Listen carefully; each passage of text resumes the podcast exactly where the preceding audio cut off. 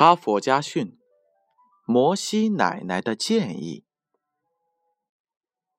在华盛顿国立女性艺术博物馆，曾举行过一次名为“摩西奶奶在二十世纪”的画展。该画展展出了摩西奶奶的作品，还陈列了一些来自于其他国家有关摩西奶奶的私人收藏品。其中最引人注目的是一张明信片，它是摩西奶奶一九六零年寄出的。收件人是一位名叫春水上行的日本人。这一张明信片是第一次公布于众，上面有摩西奶奶画的一座谷仓和她亲手写的一段话：“做你喜欢的事儿。”上帝会高兴的帮你打开成功之门，哪怕你现在已经八十岁了。摩西奶奶为什么要写这段话呢？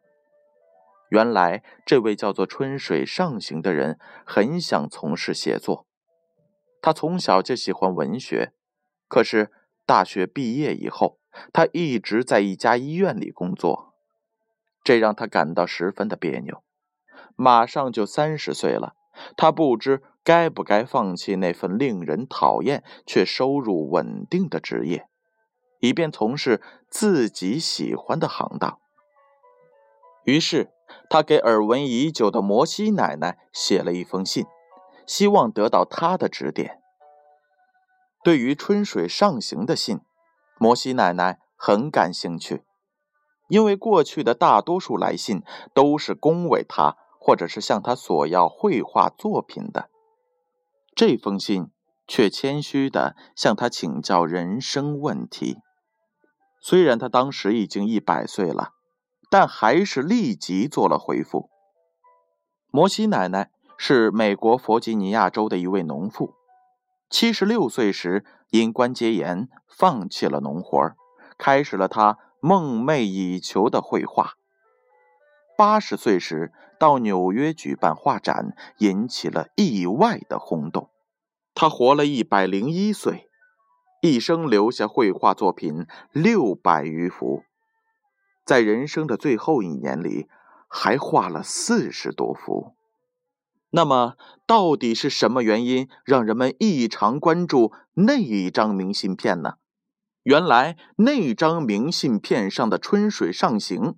正是在日本乃至全世界都大名鼎鼎的作家渡边淳一，也许正是因为这个原因，每当讲解员向参观的人讲解这张明信片时，总要附带上这么几句话：你心里想做什么，就大胆的去做吧，不要管自己的年龄有多大和现在的生活情况如何。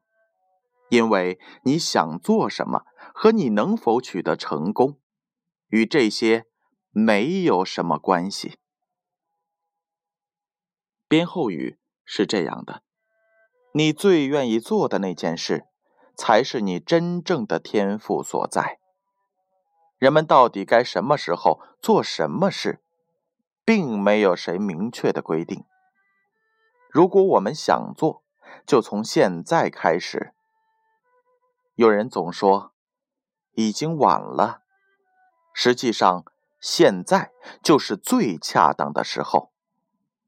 对一个真正有追求的人来说，生命的每一个时期都是年轻的、及时的。